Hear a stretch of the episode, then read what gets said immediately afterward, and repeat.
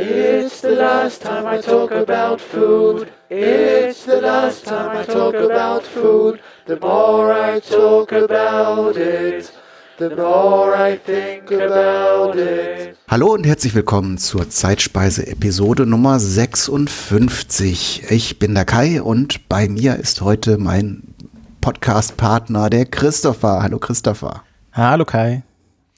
Und was hast du denn heute für ein Thema mitgebracht? Ja, heute soll es um äh, die Geschichte von Fleisch und Fleischkonsum, vor allem von Rindfleisch in Japan gehen.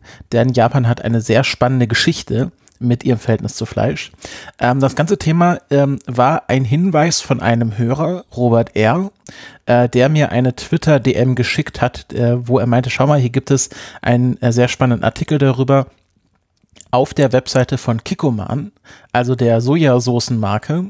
Ähm, die haben den Artikel nicht selber geschrieben, sondern das ist ein Auszug aus einem, einfach einer Fachzeitschrift für Essen und Essenskultur, wo ein ähm, japanischer Geschichtsprofessor ähm, ähm, darüber sinniert hat, dass ähm, er äh, findet, dass Japan keine historisch gewachsene Fleischkultur hat und ähm, er macht das zum Beispiel daran fest, dass ähm, wenn er auf japanischen Märkten unterwegs ist, im Vergleich zu europäischen Märkten, dass in japanischen Märkten immer nur die besten Stücke des Fleisches ausgestellt werden, also die Filets und ähm, ja, die, die schönen Schnitte und wenn er auf europäischen Märkten unterwegs ist, dann hat man da auch, sag ich mal, die Innereien, die Füße, die Schwänze, die Zungen.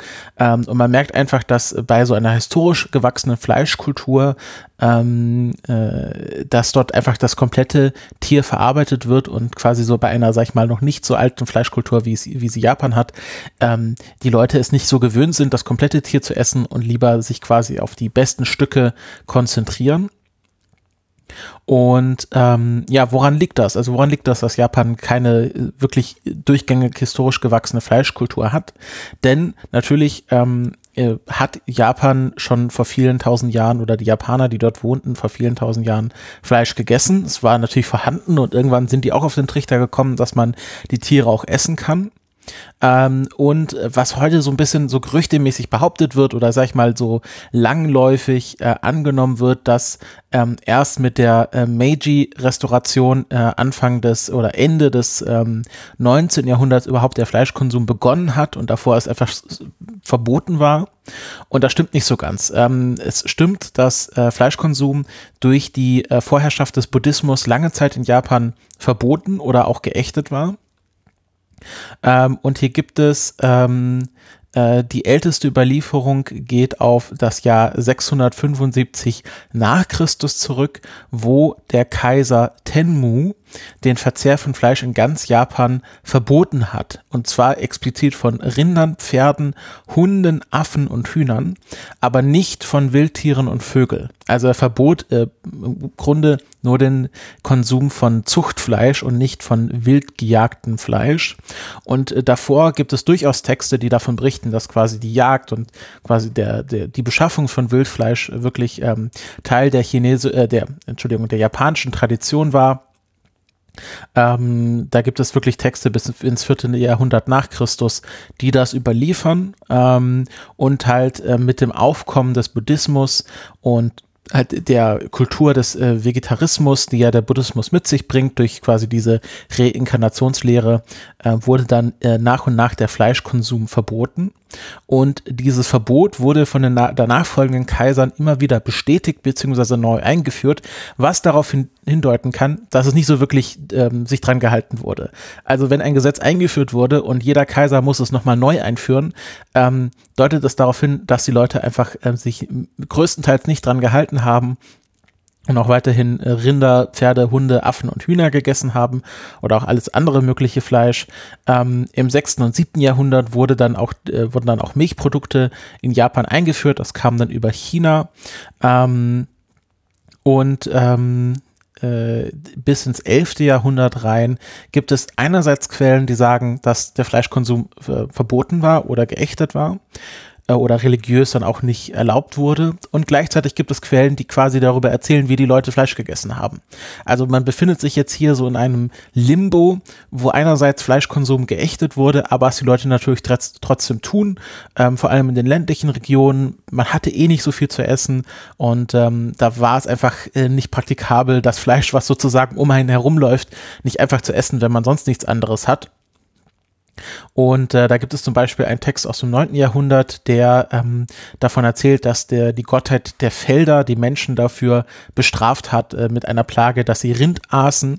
Und im Engishiki, das ist einer der ältesten Gesetzestexte in Japan aus dem 9. Jahrhundert, ähm, wurde festgehalten, dass eine Person, die Fleisch von Haustieren aß, also von diesen, also Rinder, Hühner, Affen, ähm, dass sie unrein war und für drei Tage fasten musste.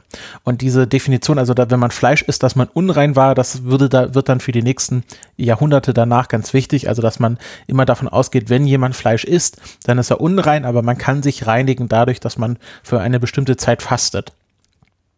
Ähm, vom 12. bis zum 14. Jahrhundert gibt es Überlieferungen aus dem Isee-Schrein, ähm, die sogar davon sprechen, dass man 100 Tage fasten musste, wenn man Fleisch aß und Leute, die mit Leuten aßen, die Fleisch aßen quasi, also in der ersten Abstraktionsstufe, mussten für 21 Tage fasten und Leute, die mit Leuten aßen, die wiederum mit Leuten aßen, also quasi in der dritten Ebene, die Fleisch gegessen hatten, mussten äh, auch für sieben Tage fasten. Also selbst wenn du mit einer Person gegessen hast, hast, die wiederum mit einer Person gegessen hatte, die Fleisch gegessen hast, warst du schon unrein oder nach der Definition dieser Ise-Schreintexte und musstest äh, für sieben Tage fasten. Also nicht die 100 Tage, aber für eine Woche auf jeden Fall.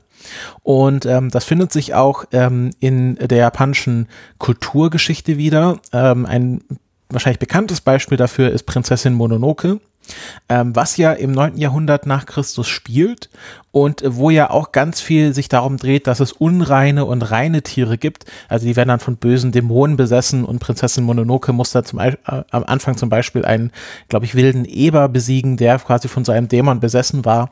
Also diese Idee, dass es unreine Tiere gibt, dass die quasi gefährlich sind und auch dann nicht genießbar sind. Das findet sich bis heute quasi in der Erzählung über diese Zeit wieder und äh, Prinzessin Mononoke ist dafür ein sehr bekanntes und natürlich auch einfach zu konsumierendes Beispiel. Ja, also äh, wir befinden uns quasi jetzt in einer sehr kniffligen Situation. Einerseits war es ähm, religiös verboten, andererseits, ähm, was sollte man auch sonst tun, wenn man gerade nichts anderes zu essen hatte? Ähm, verhungern war dann eher die schlechtere Option. Und jetzt mischen sich die Christen in diese ganze Geschichte ein. Wir kommen ins 16. Jahrhundert. 1549 kam der Jesuiten äh, Pater Franz Xaver nach Japan. Ähm, die Jesuiten waren ja sehr dafür bekannt, dass sie gerade die ähm, entlegeneren, entlegeneren Teile der Welt, also jedenfalls entlegen von Europa aus gesehen, ähm, versucht haben, zum Christentum zu konvertieren. Die Jesuiten waren vor allem in China, Japan und Südamerika aktiv mit ihren ähm, missionarischen Missionen. Das ist jetzt doppelt gemoppelt. Also mit ihren Missionen und ähm, genau, Franz Xavier kam mit seinen quasi Kollegen nach, äh, nach Japan und sie hatten sich versucht, auf diese Reise vorzubereiten. Sie wussten, dass Fleisch und auch dann in zweiter Ebene Milch und Milchproduktkonsum verboten war und ähm, wollten sich natürlich in diese Kultur einfügen und wollten quasi nicht so herausstechen, um dann besser das Christentum zu verbreiten. Also das haben sie auch schon in China sehr erfolgreich gemacht. Ähm, die Jesuitenpater in China waren dann sogar persönliche Berater am Hof des chinesischen Kaisers und die Lehrer äh, der, der chinesischen quasi Thronfolger. Ähm, also die Jesuiten schafften es immer sehr, sehr gut, sich in diese Kultur einzufügen.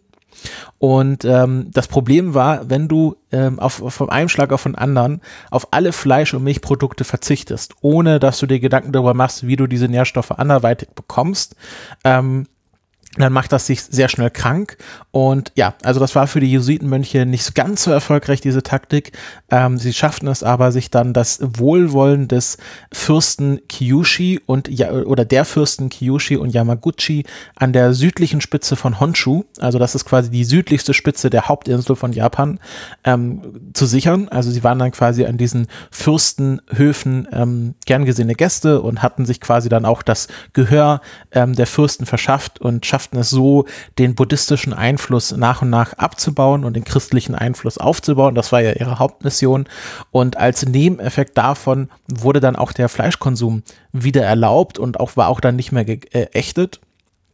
Und das propagierte sich so langsam durch Japan durch, ähm, bis dann fast in ganz Japan der Fleischkonsum wieder ähm, auf dem Vormarsch war. Das endete aber abrupt 1615, denn dort begann das äh, Tokugawa, Tokugawa äh, Shogunat und die Isolationsphase von Japan. Ähm, hier an dieser Stelle verweise ich auf die Folge Geschichten aus der Geschichte, ähm, wo äh, sehr lange über die Isolationsphase von Japan gesprochen wurde und wie sozusagen nach dieser Isolationsphase die die ersten ähm, äh, Japaner wieder in Kontakt mit der Außenwelt kamen. Also wer sich dafür interessiert, ähm, kann an dieser Stelle diese Folge hören. Wir werden sie auch nochmal verlinken. Und diese Isolationsphase dauerte mehrere hundert Jahre, also vom 1615 bis Ende des 19. Jahrhunderts, ähm, fast bis Anfang des 20. Jahrhunderts, also bis zu Beginn der Meiji-Restauration. Also das war wirklich eine sehr lange Zeit, wo ähm, Japan sich komplett von der Außenwelt isoliert war, von einer quasi Militärregierung, also diesem Shogunat regiert wurde und der Buddhismus wieder zur Hauptreligion erklärt wurde. Also alles Christentum wurde rausgeworfen und Buddhismus war wieder die Hauptreligion. Ähm, und natürlich wurde mit der Einführung des Buddhismus wieder auch der Fleischkonsum verboten. Und natürlich fanden die Menschen auch wieder Wege, wild zu konsumieren. Also vor allem Wild wurde konsumiert. Ähm, das Problem war auch, wenn man diese Wildtierpopulation nicht in Schach hält, dann wurden die auch mit äh, zu einer Bedrohung. Ähm, also es war für die Bauern, gerade auf dem Land, dann auch einfach eine fast schon Notwehr, dass man Wildtiere tötet, damit sie quasi nicht die Felder ähm, und, und äh, Siedlungen überrennen. Und ähm, es war sogar so, dass teilweise die Bauern besser mit Waffen ausgestattet waren als die lokale Miliz, weil die Bauern dafür auch einen tatsächlichen Nutzen hatten, also nämlich die Wildtiere in Schach zu halten. Und wenn man schon mal so ein Wildtier umbringt, ähm, dann ist es dann natürlich doppelt schade, wenn man dann einfach das Fleisch verrotten lässt. Und ähm, so wurde natürlich auch immer weiter wild äh, konsumiert, auch wenn es offiziell verboten wurde. Man hat da versucht, so ein paar Schlupflöcher zu finden, indem man dann äh, Wildtierfleisch medizinische Eigenschaften zugeschrieben hat. Ähm, und es fing dann so an, zu ähm, auch sich gesellschaftlich zu wandeln, dass man dann nicht nur wegen einem offiziellen Verbot von Fleischkonsum Abstand nahm, sondern weil man so das Gefühl hatte, naja, Fleisch, das ist jetzt nicht, nichts wirklich, was zum Leben notwendig ist, aber man kann es in kleinen Mengen essen, um ein Leiden zu heilen, um quasi nochmal die, ähm, äh, die eigene Körper äh, hochzupäppeln, aber es war jetzt nichts, ähm, was es quasi ein Grundnahrungsmittel war. Ähm, es gibt auch zahlreiche Kochbücher aus der Zeit, die belegen, dass Fleisch weiterhin verarbeitet wurde. Ähm, auch Milch wurde weiterhin pro, äh, konsumiert. Ähm, dem äh, Shogun äh, Yoshimune wurde 1727 ähm, sogar drei weiße Kühe aus Indien geschenkt. Also die Brahmans, das ist so eine äh, indische Kuhart, ähm, sehr weiß. Ähm, kennt man natürlich, wenn man in Indien war, da laufen sie natürlich auf der Straße rum. und die wurden nicht für Fleischproduktion verwendet, sondern hauptsächlich für Milchproduktion. Daraus wurde dann ein, ähm, ein Milchprodukt gemacht, was sich Raku nennt. Ähm, das war Milch, was mit Zucker aufgekocht wurde und dann in so feste Blöcke festgekocht wurde. Also man hatte dann so einen Block ähm, Milch mit Zucker, was dann so lange gekocht wurde, bis es fest wurde. Und ähm, es wird nachgesagt, ähm, ich bezweifle, dass es ähm, tatsächlich der Grund war, aber der elfte Shogun, also dieser Shogun Yoshimune, hatte 53 Kinder von 40 Konkubinen und es wird behauptet, dass äh, der Verzehr von Raku ähm, diese Potenz bei ihm möglich gemacht hatte. Also hier auch wieder, sag ich mal, der medizinische Wert des Milchprodukts wird herausgestellt. Ähm, und ähm, genau, und diese, diese wiedergehenden Verbote, also dass so lange immer wieder Fleisch verboten wurde, wandelt sich dann halt zu gesellschaftlichen Normen, wie man so oft hat. Ein Gesetz wird langsam zur Tradition und äh, da kommen halt wieder diese Vorstellungen hervor, dass quasi Fleisch nur in kleinen Mengen gut für den Körper ist und ähm, hauptsächlich medizinische Wirkung hat und gleichzeitig diese Vorstellung, dass wenn man Fleisch konsumiert, dass man dann unrein Sondern, ist. Also das ähm, war dann wirklich so eine Vorstellung, okay, wenn ich Fleisch esse, dann habe ich irgendwas Unreines in mir und dann muss ich, heute würde man sagen, muss man einen Detox machen. Ähm, früher hat man einfach dann gefastet. Ähm, und das zeigt sich dann auch in der Zubereitung von Fleisch. Ähm, also dann im 17., 18., 19. Jahrhundert wurde dann Fleisch in getrennten Küchen zubereitet, meistens dann auch draußen, wenn das möglich war. Und es wurde bei der Fleischzubereitung vermieden, den Hausaltar anzuschauen. Also man wusste, man tut hier was Falsches, aber hat es trotzdem gemacht, aber hat dann, wenn, so nach dem Motto, wenn ich den Gott nicht anschaue, dann schaut der Gott auch nicht mich an. Oder ja, dann, äh, dann kann man das so ein bisschen ähm, verheimlichen, aber man hat auch schon eine gewisse Scham, die man mitbringt. Und ähm, ich finde das ganz spannend, weil das ist ja ähnlich wie bei der jüdischen Küche, äh, wo man dann auch ähm, getrennte Sachen hat, äh, gerade fürs ähm, ähm, Pessachfest, ähm, wo dann quasi Fleisch oder nicht koschere Sachen in getrennten Schüsseln zubereitet werden. Ähm, sowas hat man dann auch in der japanischen Küche aus natürlich dann anderen Gründen.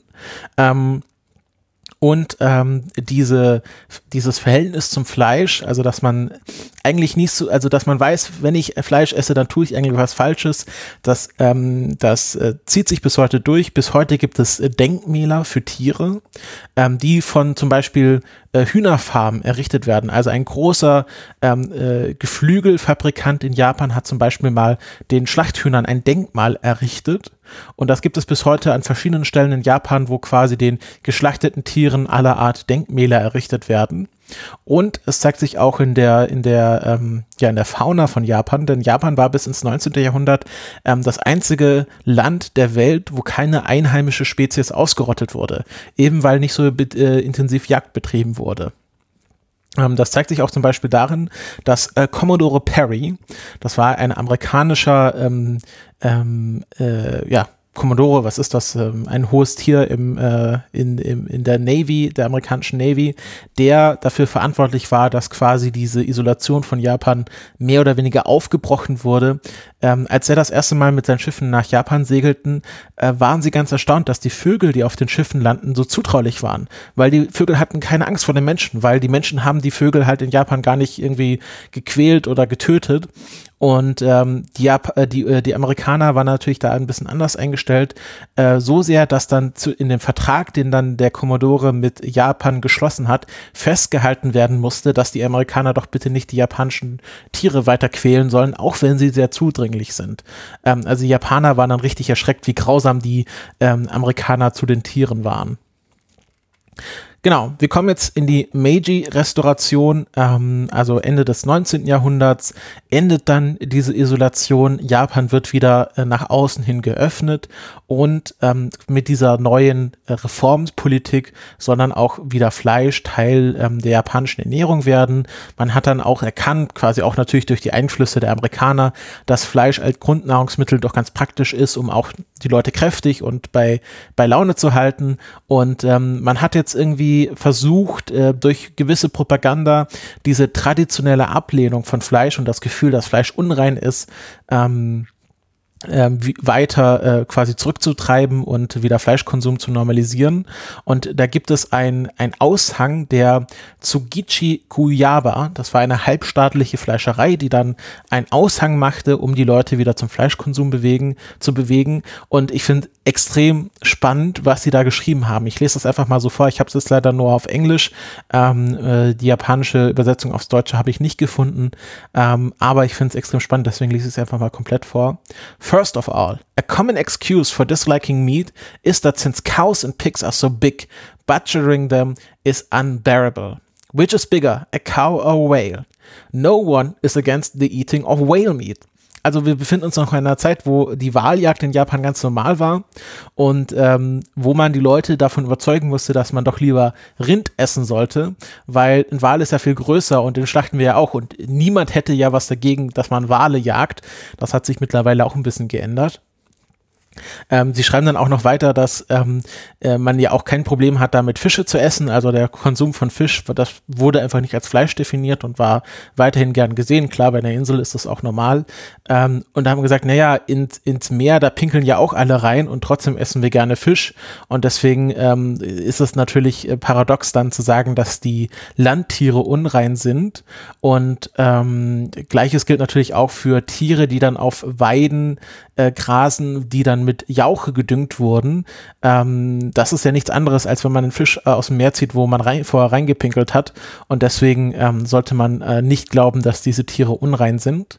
Und ähm, ich sag mal so, der größte Eklat war, als 1872 der japanische Kaiser zum ersten Mal seit ja fast mehr als 1000 Jahren Fleisch gegessen hat. Nämlich zum Neujahrsfest aß der Kaiser quasi als äh, Vorbild das erste Mal Fleisch, ähm, was eine sehr kontroverse Entscheidung war. So kontrovers, dass es sogar einen Mordanschlag auf den Kaiser darauf, daraufhin gab, denn es versuchten, äh, denn zehn buddhistische Mönche versuchten daraufhin, ähm, in den Kaiserpalast einzudringen und den japanischen Kaiser zu ermorden.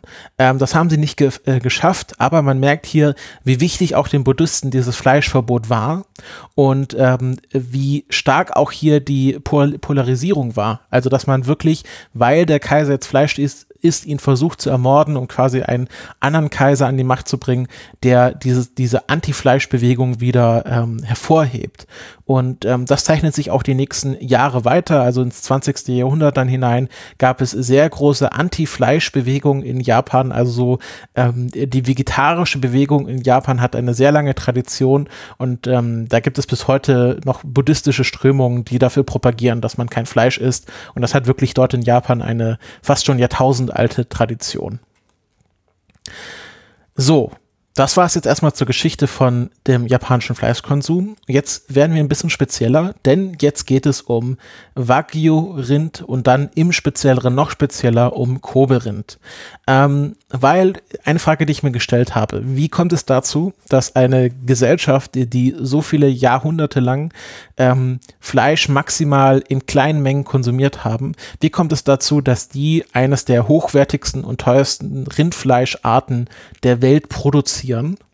Und ähm, die Geschichte beginnt damit, dass quasi nach dem Ende der Isolation ähm, waren natürlich auch die Rindersorten, die es in Japan gab, hauptsächlich zum Felderbau, also das waren dann hauptsächlich ähm, ähm, Ackertier, die die Pflüge gezogen haben, ähm, war natürlich dann auch über Jahrhunderte lang der Inzucht ausgegeben. Also es gab keine genetische Vermischung der japanischen Rindersorten mit Rindersorten außerhalb von Japans. Deswegen haben sich dort sehr eigene Rindersorten entwickelt und dann mit der Öffnung der, ähm, der japanischen Insel ähm, hatte man dann versucht, eine neue Superrinderrasse sozusagen zu züchten, eine Superrinderspezies, ähm, die die positiven Eigenschaften der japanischen Rinder mit den positiven Eigenschaften der ähm, hauptsächlich europäischen Rinder ähm, vereint. Ähm, das wurde bis 1919 gemacht. Und dann wurden vier Wagyu-Arten quasi definiert. Haben gesagt, okay, jetzt wird nicht weiter gezüchtet. Jetzt haben wir vier Arten, die ähm, quasi die neuen japanischen Rinder darstellen, die quasi weit, weiter verbreitet werden sollen. Ähm, und diese vier Rinder sind Japanese Black, Japanese Brown, Japanese Poll und Japanese Shorthorn. Ähm, und äh, Black, Brown, Poll und Shorthorn, das sind europäische oder ähm, nicht japanische Rinderarten. Und das zeigt halt quasi, mit welchen Arten die japanischen Rinder gezüchtet wurden äh, oder gekreuzt wurden. Also das ist Japanese Black, bedeutet, dass quasi ähm, die japanischen Rinder mit Black gekreuzt wurden und Japanese Shorthorn bedeutet dann halt, dass die japanischen Rinder mit den Shorthorn-Rindern aus äh, Amerika dann gekreuzt wurden. Und die Aufteilung ist, dass 90 Prozent aller heutigen Wagyu-Rinder Japanese Black sind und ähm, Brown, Paul und Shorthorn wirklich nur einen kleinen Teil ausmachen. Also Japanese Shorthorn macht weniger als ein Prozent des heutigen Wagyu-Rinderbestands aus. Und ähm, aus diesem Japanese Black stammt dann auch diese Unterart des Kobe Rindfleische, Rindfleisches. Ähm, das ist nämlich das Rindfleisch von der Tajima Unterspezies des Japanese Black. Und ähm, es darf nur Kobe-Rind heißen, ähm, wenn es in der äh, Präfektur Hyogo geboren, aufgewachsen und geschlachtet wurde. Und auch nur dann, wenn ähm, es Haifer sind, also weibliche Kühe, die noch nicht trächtig waren, oder Ochsen, und weiterhin äh, per Definition darf der Schlachtkörper, also quasi der Körper, wenn man quasi den Kopf und die Füße und alles, was man quasi nicht äh, weiterverarbeitet, wenn das abgeschnitten wurde, dann dieser Schlachtkörper darf nicht mehr als 499 Kilogramm wiegen. Und dann gibt es noch so eine Einteilungsart, ähm, was die Musterung des, ähm, des Fleisches angeht. Und es werden auch nur 3000 Tiere pro Jahr zertifiziert. Also das sind extrem viele Definitionswerte, die natürlich da, dazu führen, dass es dass einfach der, der Bestand an Kobelrind sehr klein gehalten wird und dadurch natürlich auch der äh, Preis in die Höhe getrieben wird. Ähm, ich hatte dann auch noch mal ähm, was dazu gelesen zu dieser ähm, Marmorierung des Fleisches.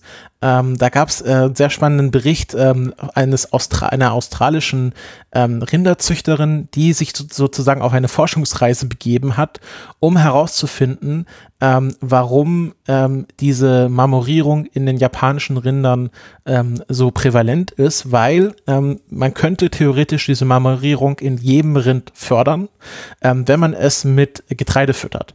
Also wenn man ein Rind ähm, hauptsächlich mit Heu füttert, dann hat es diese Marmorierung nicht. Aber wenn man in diese Mischung der, der, der Zufütterung auch noch Getreide tut, dann entwickelt im Grunde jedes Rind diese Marmorierung. Das ist ja intramuskuläres Fett. Ähm, und natürlich Getreide. Diese Getreidekörner enthalten sehr viel Fett im Vergleich zu Heu, wo ja im Grunde nicht so viel dran ist. Ähm, und deswegen kann man diese Marmorierung fördern. Aber gerade diese Wagyu-Rinder haben ähm, eine genetische Disposition, dass ähm, sie diese Marmorierung besonders stark hervorrufen und auch diese Marmorierung schon haben, wenn man sie nicht speziell füttert. Ähm, also sie neigen schon von Natur aus, äh, diese Marmorierung, also dieses intramuskuläre Fett zu produzieren und haben das dann nochmal viel, viel stärker als andere Rinderrassen, wenn man sie dann speziell füttert.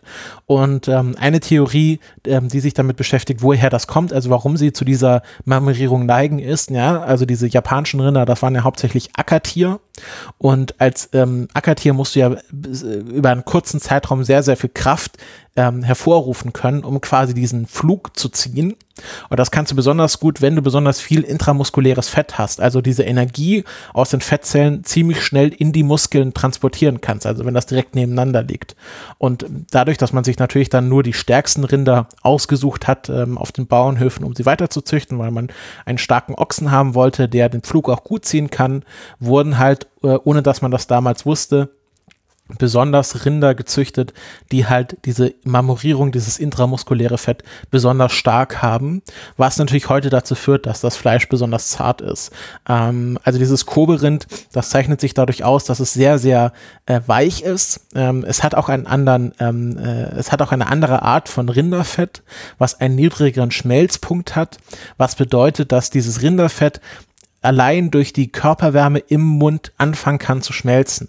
Ähm, deswegen wird auch ähm, Koberind ganz äh, gar nicht so sehr weiterverarbeitet. Also wenn man dann in ein Restaurant geht und Koberind essen würde, dann wird es hauptsächlich ganz kurz nur angebraten und das dient gar nicht dazu, das durchzugaren, also das ist dann innen noch weiterhin roh, aber man versucht ein bisschen von diesem Fett ähm, rausfließen zu lassen, weil man nicht möchte, dass man einfach nur quasi dann einen Mund voller, voller flüssigen Fett hat. Das wäre dann schon wieder unangenehm.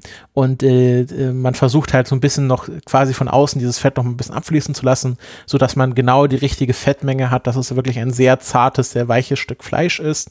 Und ähm, das Innere ist dann weiterhin roh und das wird dann hauptsächlich auch roh gegessen. Ähm, und ähm, ja, das war's zu den Kobe-Rindern. Und Kai, du hattest dich ja äh, schon äh, zur Ankündigung in der letzten Folge gefragt, ob es da nicht vielleicht ein paar Mythen gibt, die heute so weitererzählt werden über Kobe-Rinder, die gar nicht so stimmen. Hast du da vielleicht eins, was du mal als Beispiel mir präsentieren möchtest und ich sag dir dann, ob das stimmt oder nicht? Ähm, ja, was mir so als erstes in den Sinn kommt, ist, dass die Kobe-Rinder angeblich äh, regelmäßig Massagen erhalten und mit einer Flasche Bier täglich gefüttert werden. Ja, ähm, das äh, ist beides falsch. Äh, das ähm, ist äh, tatsächlich eine dieser Hauptmythen, die über Koberinde erzählt werden. Ähm, eine dritte ist noch, dass sie klassische Musik vorgespielt bekommen. Und es gibt da sehr lustige Dokumentationen auf YouTube, wo dann einfach Leute mal zu diesen Koberinde-Züchtern hingehen und fragen, ob sie das tun. Und dann meinte er, naja, wenn ich, ich habe hier 500 Rinder. Wenn ich die jetzt jeden Tag massieren würde, dann hätte ich nichts mehr anderes zu tun. Und hm ich weiß nicht, ob er. Wie viele Kisten Bier das sind, ne? Genau, genau. Und äh, meint er, das Bier trinke ich auch lieber selber, das gebe ich nicht meinen Tieren. Ähm, also diese Massage, ähm, also ich weiß nicht, ob ihr euch schon mal neben so einen Rind gestellt habt, da ist man auch bei einem Tier schon ziemlich lange am Massieren. Und ich weiß nicht, ob das Tier dann einfach auch so still hält oder nicht nach einer Zeit denkt, ach komm, lass mich in Ruhe. Ähm, es gibt natürlich so Kuhmassage ähm, Anlagen, die gibt's auch in Deutschland oder auch in Europa und die machen jetzt nicht das Fleisch besonders zart, aber ähm, das, das gefällt halt den Kühen. Das sind so große, kennt man von so Autowaschanlagen, so große drehende Rollen mit so Bürsten drauf. Ähm, äh, das ist tatsächlich, macht den Kühen richtig viel Spaß, aber da laufen die einfach selber durch oder kratzen sich dran oder drehen sich dran. Ähm, aber das ist nicht speziell beim Koberind. Ähm, und das mit dem Bier, ähm, da gibt es verschiedene Theorien, wie dieser Mythos entstanden ist. Das eine ist, dass ähm, es tatsächlich mal äh, so war, dass äh, Rinder mit ähm, äh, quasi Malz gefüttert wurden, was auch zur Bierherstellung benutzt wurde. Und es gab mal eine Werbeaktion von einem Bierhersteller, wo es tatsächlich ein Foto gibt, wo ein Koberind mit einer Bierflasche gefüttert wird. Aber das war einfach nur ein Marketing-Gag und das ist nichts, was ähm, regelmäßig gemacht wird und auch nichts, was ähm, äh, zur Zartheit des Fleisches beiträgt. Ähm, und äh, sie hatten ihn auch gefragt, ob er mal seinen, seinen Tieren klassische Musik vorgespielt hat. Und er meinte, ja, er hat das tatsächlich mal versucht. Er hat auch mal versucht, Musik vorzuspielen, die ihm gefällt. Ähm, aber er hat nicht so das Gefühl, dass die Tiere darauf reagieren. Und jetzt macht er das nur, wenn er selber Musik hören möchte bei der Arbeit. Ähm, also das sind alles äh, Mythen.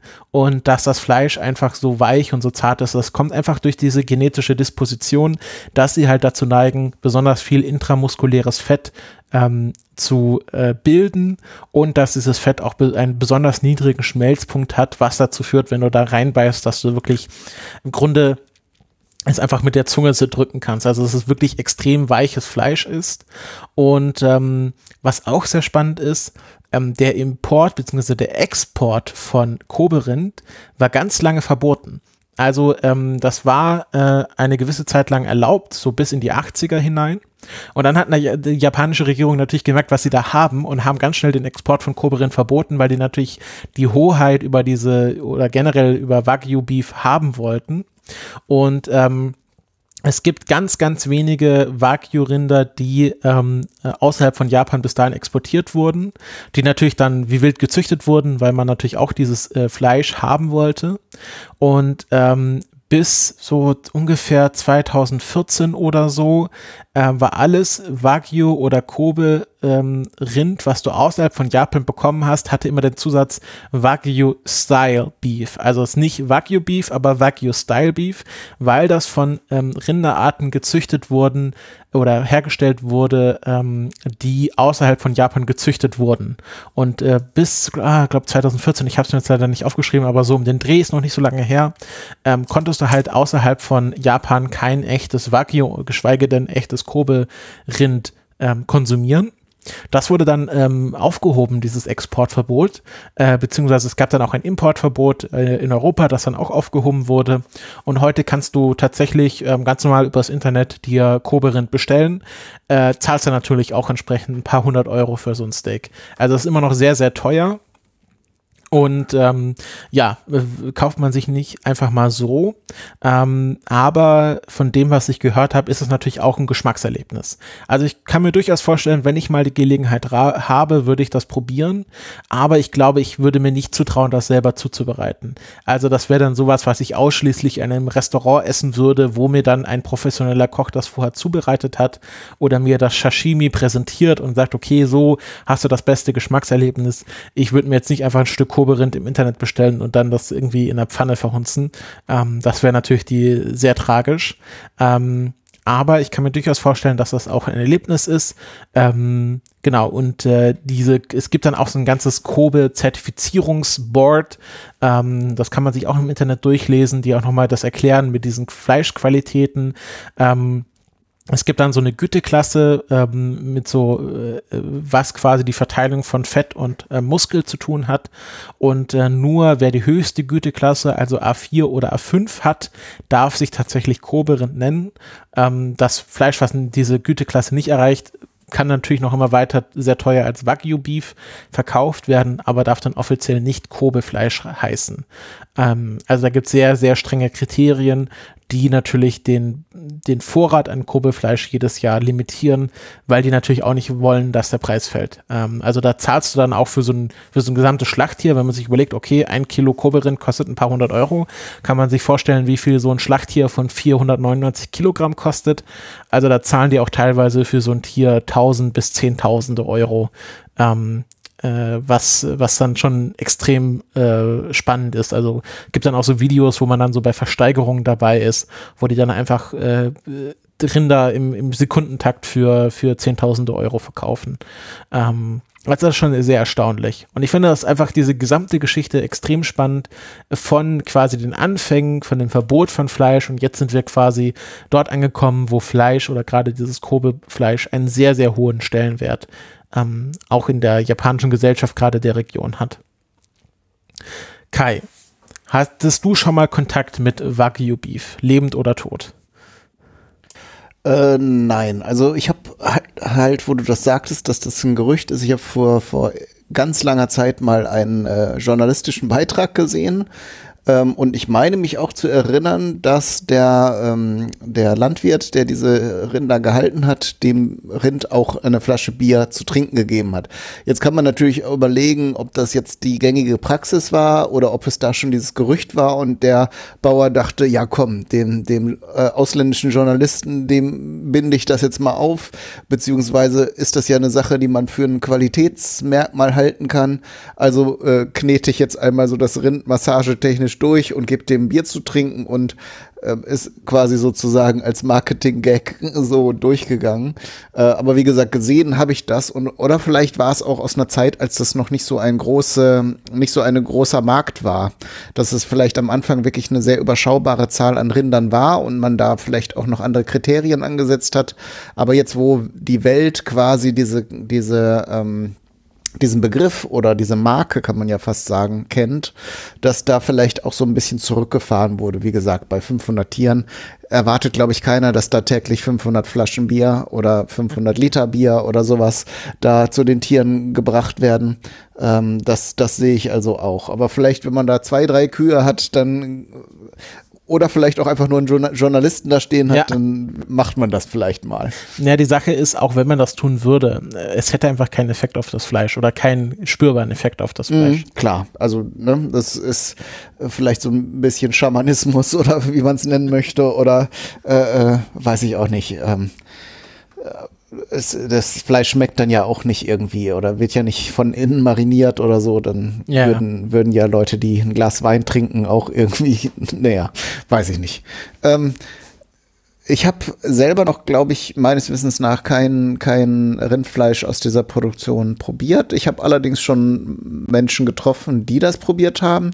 Und ähm, die waren zum Teil überhaupt gar nicht so begeistert, weil die, du sagtest es schon, durch diese Marmorierung, diese sehr feine Marmorierung mit dem Fett, ist das Fleisch halt sehr weich. Äh, also dann auch nicht mehr im Verständnis von zart, sondern wirklich äh, mhm. butterweich. Und diese Konsistenz verbindet man, glaube ich, auch so mit Rindfleisch natürlich nicht, wenn man so das normale Steak sich in Gedanken aufruft ähm, so dass da viele auch eher das ein bisschen ekelhaft fanden, wenn das so fettig weich war. Äh, und ich denke, in, da Fett ja auch ein Geschmacksträger ist, ist das halt auch ein sehr intensiver Rindfleischgeschmack. Und auch das kann ja dann, wenn es auf elf oder zwölf gedreht ist, kann ja dann irgendwann umschlagen, dass es dann eben nicht mehr angenehm, intensiv, geschmackvoll ist, sondern halt dann eben sehr ein bisschen zu viel Rind ist. Keine Ahnung. Aber wie gesagt, ich kann es selber nicht einordnen, weil ich es äh, noch nicht probieren durfte. Ähm, aber wie gesagt, es ist halt nicht nur, dass Leute dann das probieren und dann in Begeisterungsstürme ausbrechen. Ja, ähm, das ist tatsächlich auch ähm, auf dieser Website, das war so ein Online-Versand für Edelfleisch, da kannst du auch Krokodilfleisch und so die bestellen. Meinten die auch, klar, also jetzt so, so ein Steak großes Stück, also keine Ahnung, wie viel ist das, 400 Gramm oder so, ähm, das, das kostet jetzt ein paar hundert Euro, aber bedenkt, das reicht auch für vier Personen. Ähm, also das ist nie, ist es sehr selten, außer wenn du halt wirklich sehr, ähm, ja, äh, den Geldbeutel offen hast, ähm, dass du mal so ein steakgroßes Stück Koberind isst, sondern die meisten Darreichungsformen, die ich dann auch in diesen Dokumentationen gesehen habe, war, man hat das dann in sehr dünne Streifen geschnitten und hat dann vielleicht zwei, drei dieser Streifen gegessen und das war's dann auch. Mhm.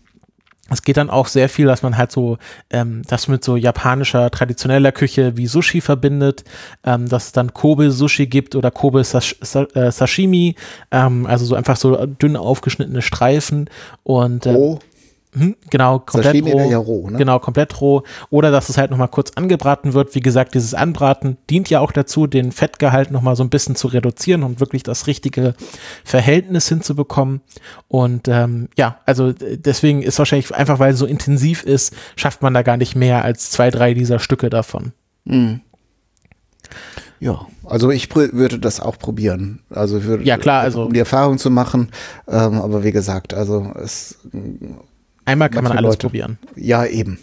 Ne? Und es ist ja auch nur schön für sich festzustellen, dass man das Geld jetzt nicht regelmäßig in die Hand nehmen muss, weil man total er, darauf abgefahren denkt, ist. Und Scheiße, jetzt muss ich das jeden Tag essen. Ah, jetzt bin ich verdammt. angefixt von Koberind. Nee, aber äh, so, so das Genuss und, und Kulinarik hat ja auch viel damit, mit solchen ungewöhnlichen Zutaten zu tun und von, von diesem Erlebnischarakter. Ähm, das, und mir geht dann immer so in, im Kopf herum, dass die Japaner eben da ein ganz besonderes Gespür haben, aus meist trivialen Dingen eine sehr hohe Kunst zu machen, indem mhm. sie einfach sehr viel Anspruch in die Produktion stellen, sehr hohe äh, Kriterien ansetzen, die erfüllt werden müssen.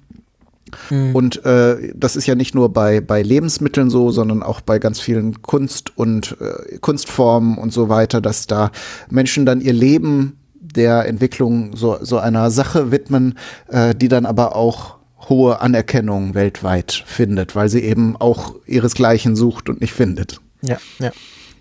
Und entsprechend ist das äh, mit dem Rindfleisch, was ja bei uns eher so ein Massenprodukt geworden ist, äh, interessant, dass man auch aus so etwas eine, eine, besondere, eine besondere Zutat kreieren kann. Ja, ja. Ja, ähm, das war es jetzt zum Thema Rindfleisch in Japan, äh, in, in Japan, wie man, wie man im Süden sagen würde.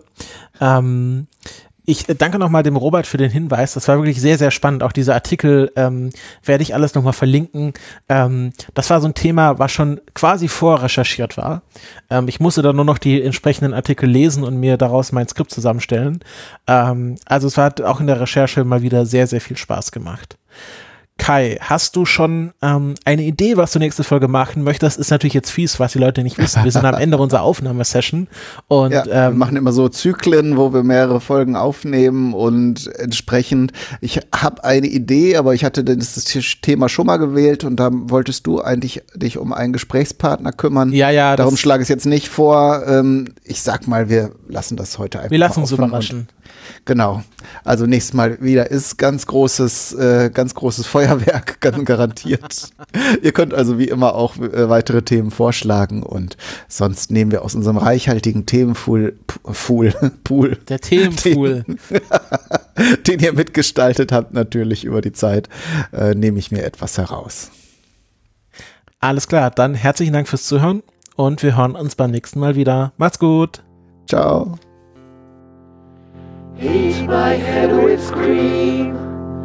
Eat my arms with mayonnaise. Eat my legs with ketchup. And invite friends around to taste my ass.